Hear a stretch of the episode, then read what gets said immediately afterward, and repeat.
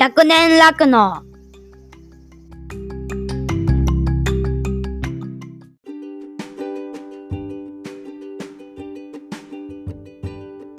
はい、どうも皆様、こんにちは。岡山小橋ランドのコバちゃん。誰？コバちゃんってえ、コバちゃん知らないんですか？これもコバシーランドですよ。知らないんですか？こ 何がおもろいこれ の笑いのツボがどんどん浅くなっていくんですよ。こう329まで行ってしまうともう、押せてないやん今のおしらく。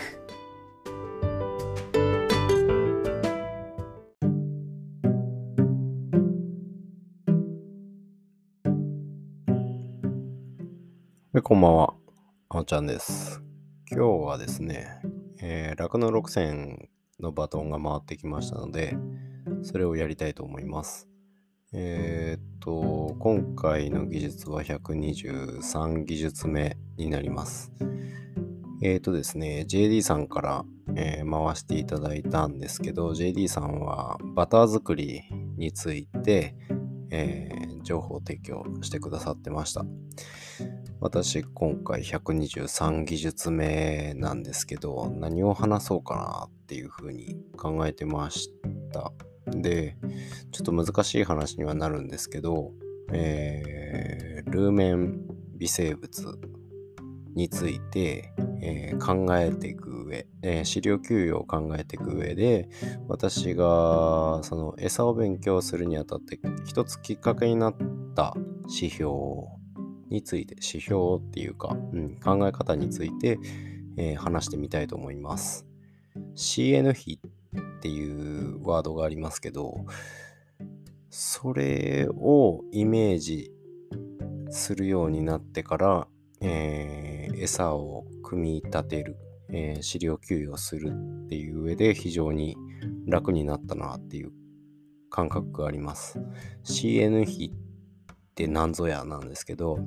畑をやっとられる方農業をやっとられる方は結構聞きなじみ耳なじみがあるんじゃないかなと思うんですけど、えー結構土壌中の微生物の活動を考える上で語られることもある CN 比あれです。要は微生物が活動する活動量をどうやってコントロールするかって言ったら炭素分あるいは窒素分の量バランスでもって、えー微生物の活動量をコントロールできるっていう話になってきます。で、えーまあ、概念的な話で今日は止めますけど、えーまず C が炭素です。炭素っていうのは微生物の餌になってくるエネルギー源になってくる物質になります。で炭素の化合物って言ったら餌で言った場合には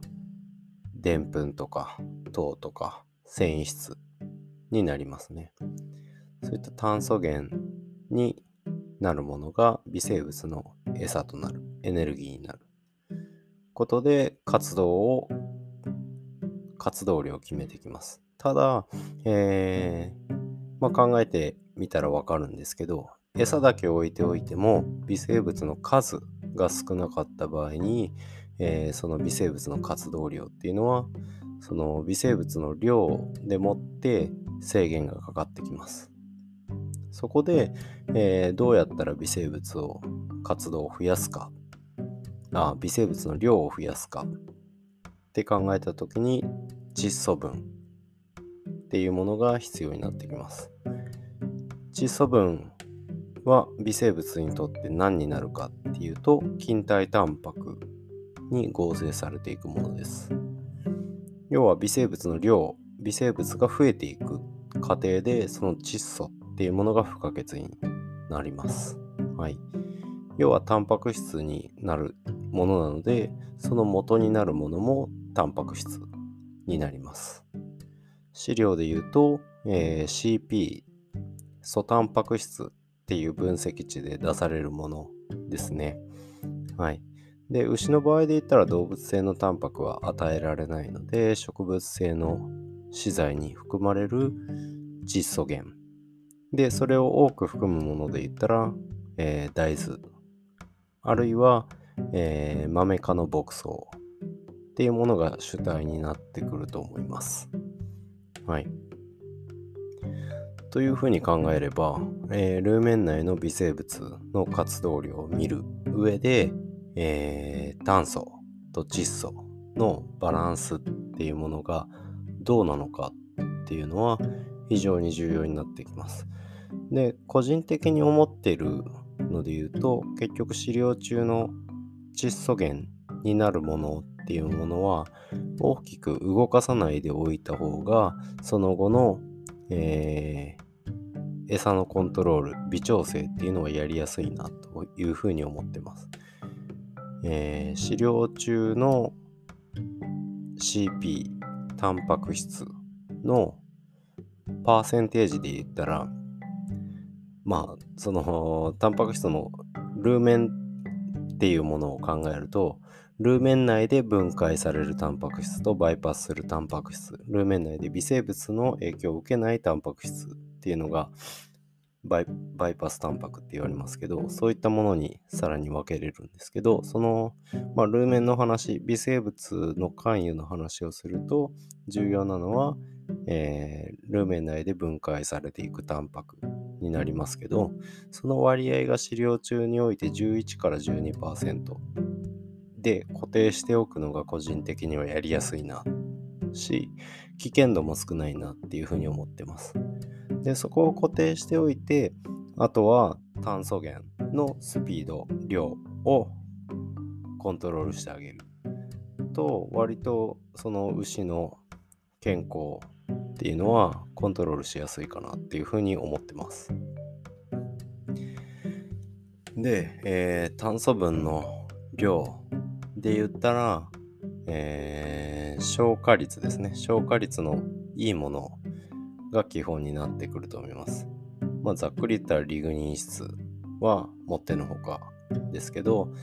繊維で言ったら、その繊維の消化速度がどうかっていうことも重要だと思います。ただ、その繊維の消化速度っていうのは微生物の量によっても変化するなっていう感覚はあるので、じゃあその微生物の活動量あるいは増加する量を、えー、考えた時にやっぱり糖とかでんぷん質っていうものが、えー、微生物の活動を考える上ではシンプルかなっていうふうに思います。なので、えー、話戻しますけどルーメン内で分解されるタンパク質の量は固定した上でえー、あとはでんぷん質を増減させて 増減させることで、えー、乳成分を見ながら、えー、微調整をしていくっていうことができればそれほど牛を飼うのって難しくないよなっていうふうに個人的には思ってます。はい。なので、えっ、ー、と、これまで餌を考える上で CN 比、炭素と窒素のバランスによる微生物の、えー、増え方、あるいは活動量っていうものに意識を持ってなかった方がおられれば CN 比っていう概念でもって、えー、牛の餌牛のルーメンを想像しながら、えー、牛を飼ってみるとまた新たな発見があるんじゃないかなと思って今回、えー、123技術目、えー、CN 比っていうもので話を終わりたいと思います。はい。って感じですね。えー、まあ、で、酪農6戦ついでになんですけど、近況報告もしちゃおうかなというふうに思います。えっとですね、5月に入っちゃってますけど、えー、あ、あっという間ですね。4月の25に、実は、えー、北海道の帯広の方の、えー、乳牛の市場ですね、市場に行って、牛の買い付けをしてきました。えー、当初15頭の予定で帯広入りしたんですけど、実際、え、市場で牛を買ってていると、当初想定していた金額よりもだいぶ安かったんですよ。っていうこともあって、えー急遽、えー15頭導入あ、15頭の購買が終了した時点で、平均が、私の、えー私が買った牛は平均で40万数千でした。なので、えー追加で5頭買いましょうっていうことに急遽変更して、えー追加の5頭を買ってきました。なので、今回20頭の導入をしましたね。はい。で、えー北海道でその20頭買わせていただいた牛が無事に、えー30日に牛舎にやってきました。で、その時も特に大きな事故はなくて、1頭ちょっと熱が出て風邪ひいちゃった子いるんですけど、その子も今はもう落ち着いてます。っていう状態で大きなトラブルもなく、今のところ過ごせています。はい。で、十勝の市場、まあ、市場に行ったのが私初めてで、ましてや牛を飼うっていう行為をしたのも初めてでした。で、そんな中で、えー他の市場を見たわけではないんですけど、十勝の市場に行ってみての感想で言うと、牛はどの牛も非常に穏やかだったなっていうふうに思います。あのー中にはね、数頭だけちょっと、あのー気が立っている牛もいたんですけど、800頭っていう出品頭数の中で、その数頭しかとりあえず目にはつかなかったので、いや、すごいなっていうふうに、個人的には感じました。まあ、市場の方々の牛の扱いも非常に慣れてるのはあるのかもしれないですけど、それにしても、その、周りにあれだけ人がいて見られて、で、牛も触れますから、触る中で、えー、あの、牛の未経産業の落ち着けようって言ったら、やっぱりすごいなっていうふうに、純粋に感心しました。はい。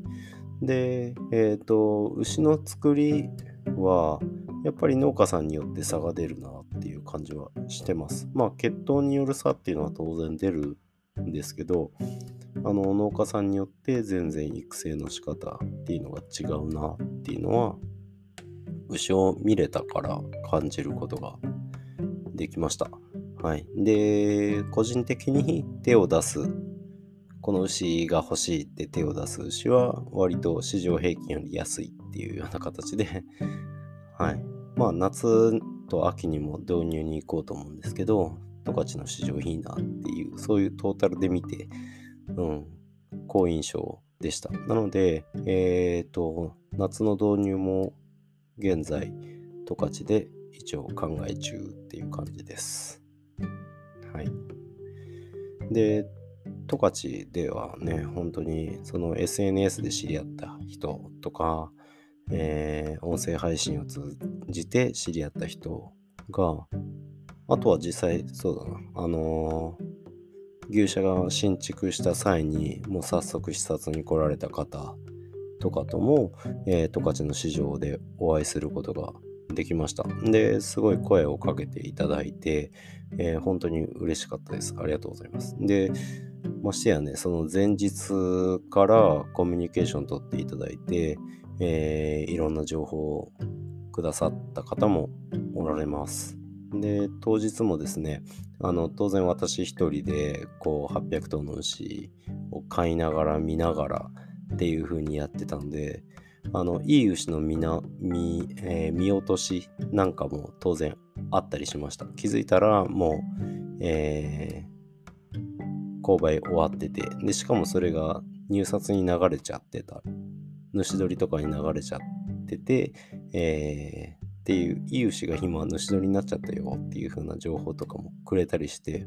うん、で、それを実際、えー購買できたりとかもしたので、本当に助けられました。ありがとうございます。はい。で、まあ、そんなこんなで、えー、十勝の酪農家さんの、えー人柄の良さにも助けられ、えー支えられながら、えーいい買い物ができたっていうような形になります。で、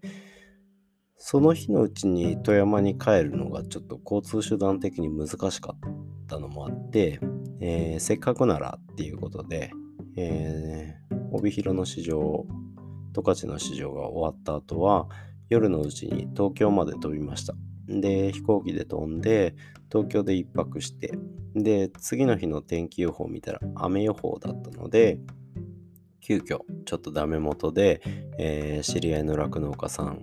に、えー、牧場を見させてもらえないですかっていうふうに聞いたら、快く、えー、引き受けてくださって、で、行ってきました。で、その牧場っていうのがですね、私がやろうとしている第2牧場、第3牧場っていうことをすでに実行されている、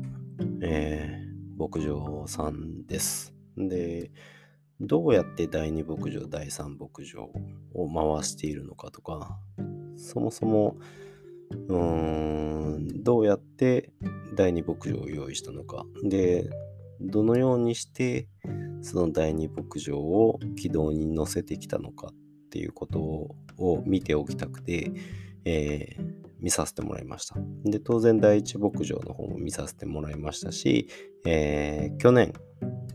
第2牧場としてスタートした牛舎も見させてもらいました。で、そこを実際に回している方の話を伺うこともできてたし、で、その中で、えー、この1年間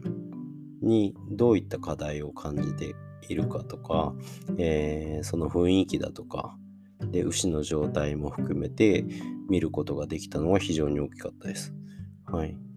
で、ましてやね、この情勢下で第二牧場をスタートさせているっていうので、非常に厳しい状況の中で、えー、チャレンジしている酪農家さんなんですけど、牛はすごい落ち着いてたなと思って、うん。で、ま当初はね、当然苦労もあったと思うんですけど、1年経った今の牛の状態を見る限りでは、特段まずい点とかもパッと見には見えなくて、うん。だから非常に苦労されただろうけど、えー、成果につながっていってるだろうなっていうふうに感じました。はい。で、その牧場も、えー、割と、まあ、土地柄もあって、その牧場周辺はそんなに、えー、都会っていう感じではなかったんですけど、えー、それでも町に近い場所で、えー、堆肥を利用して自給飼料生産を行っている牧場だったので、えー、そういったところの工夫とか、え堆肥の作り方とかっていうのも学べたのは今後の自身の牧場経営をしていく上でも有益だったなっていうふうに感じました。随所にいろんなね、えー、考えて取り組まれている様子を教えていただくことができて、えー、聞くことができて、えー、細かいところまで非常に勉強になりました。ありがとうございました。で、えー、っとですね、その牧場を見ていた時に、あの、知り合いのね、あの、音声配信もしているとある酪農家さんが、えー、来てくださって、で、なんとですね、そこからアテンドしてくださいました。あの、連れ回してくださいました。で、当初はそこはね、全然予定になかったんですけども、その、あの予定してた牧場を見ておとなしく帰ろうかなというふうに思ってたんですけどそこからさらにおかげさまで2軒の牧場を見させていただくことができました本来ねあの牛舎のはしごっていうのはいいことではないんですけれども、えー、まあその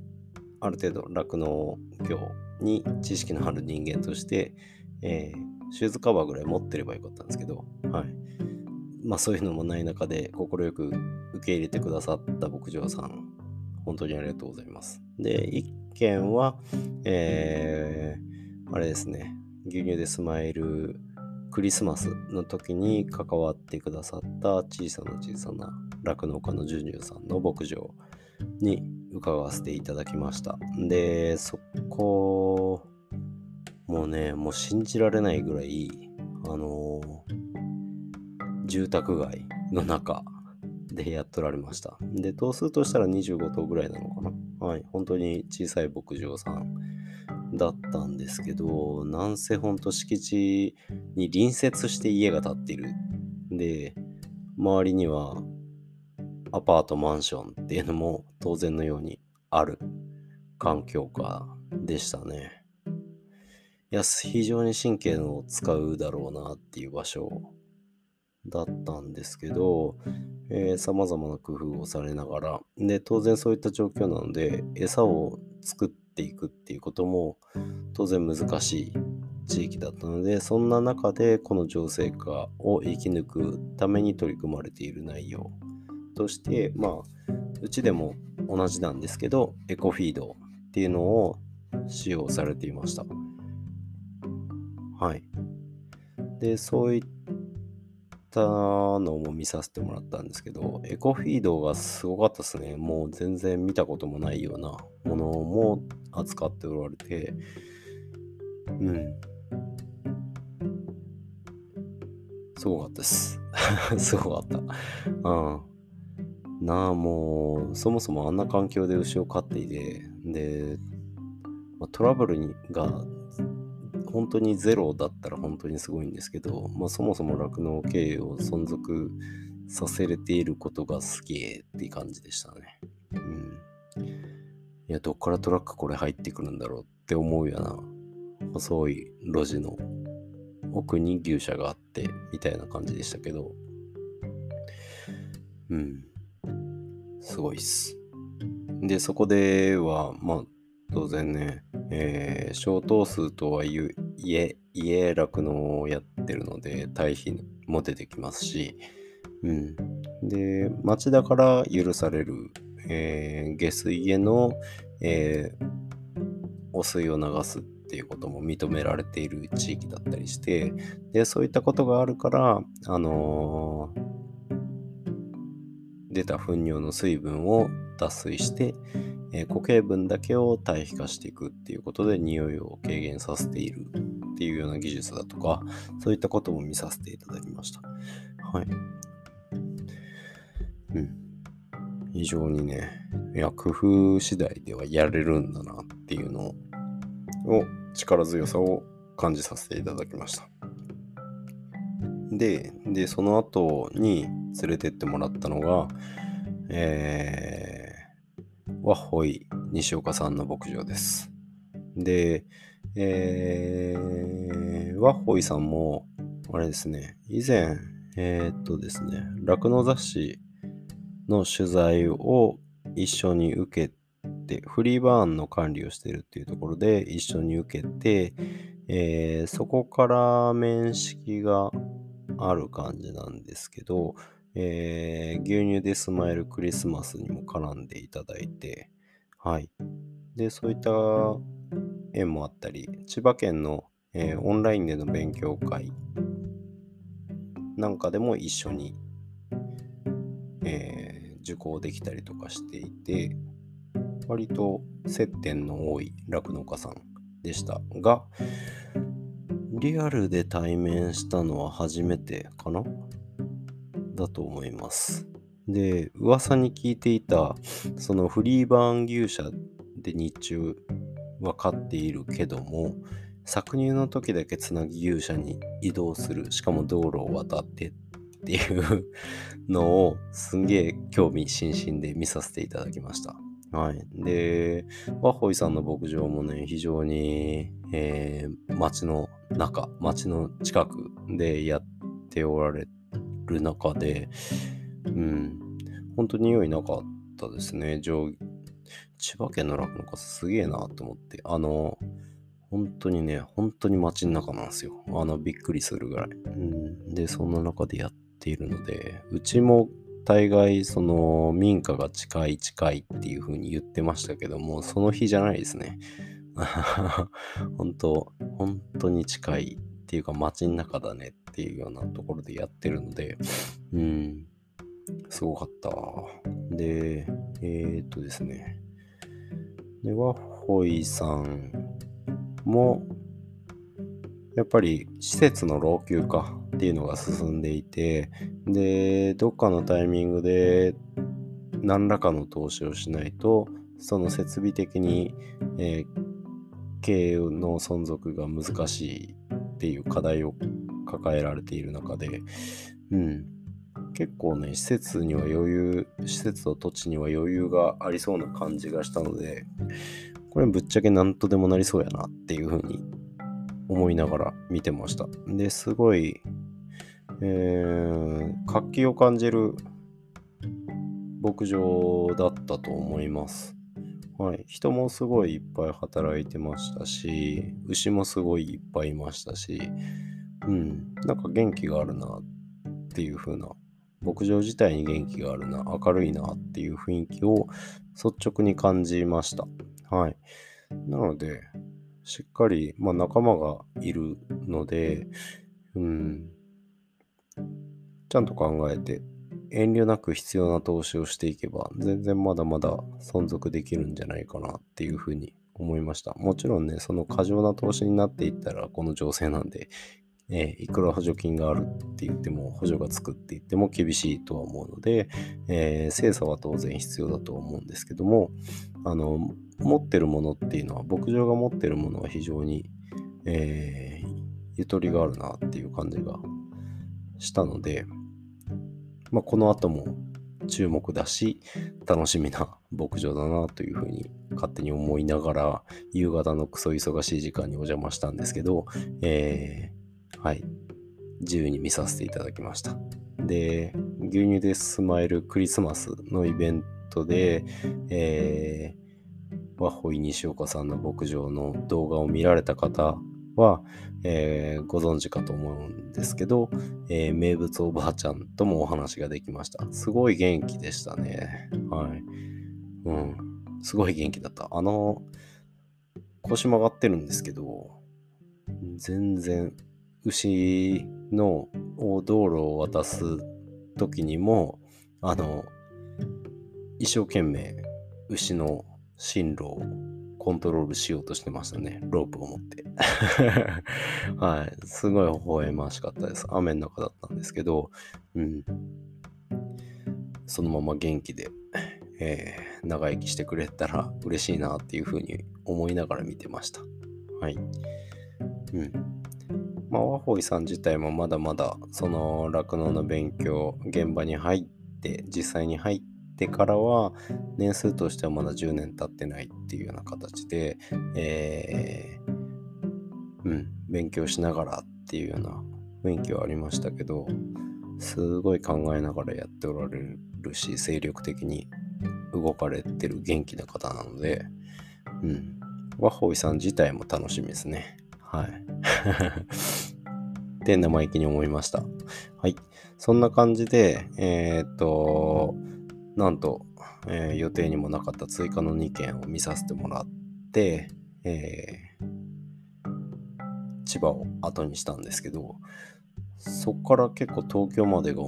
まあ、疲れもあったのか、思いのほか遠いなって思いながら帰っていって、最後東京駅で一杯引っ掛けて、美味しいもの食べて、終電最終の新幹線で高岡に帰ってくるっていういつものパターンで、えー、帰ってきました。で、えー、これだけね、長期にわたって牧場を開けたっ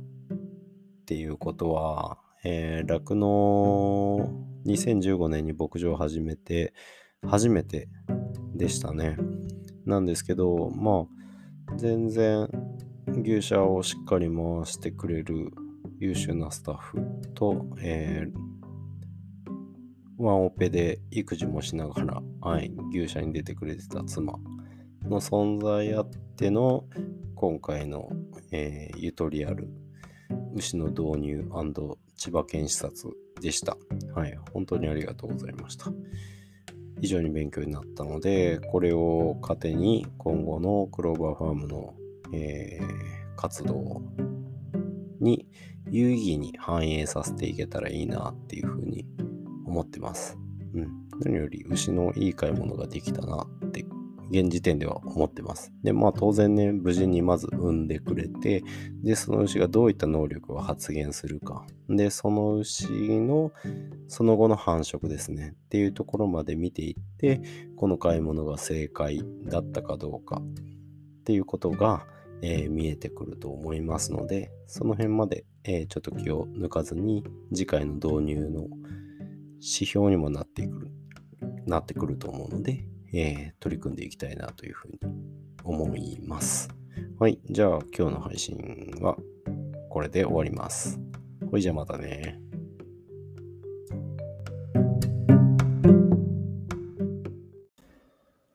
はい、すいません。ほいじゃまたねって言った、えー直後で申し訳ないんですけど、次回の酪農6戦の、えーバトンを誰に渡すかを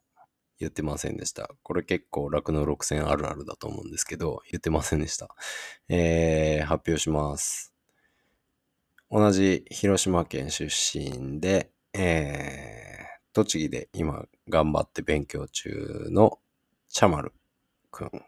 お願いします。はい。ほいじゃあまたね。牛、めっちゃ走っとる。ハッシュタグでつぶやこう牛乳でスマイルプロジェクト。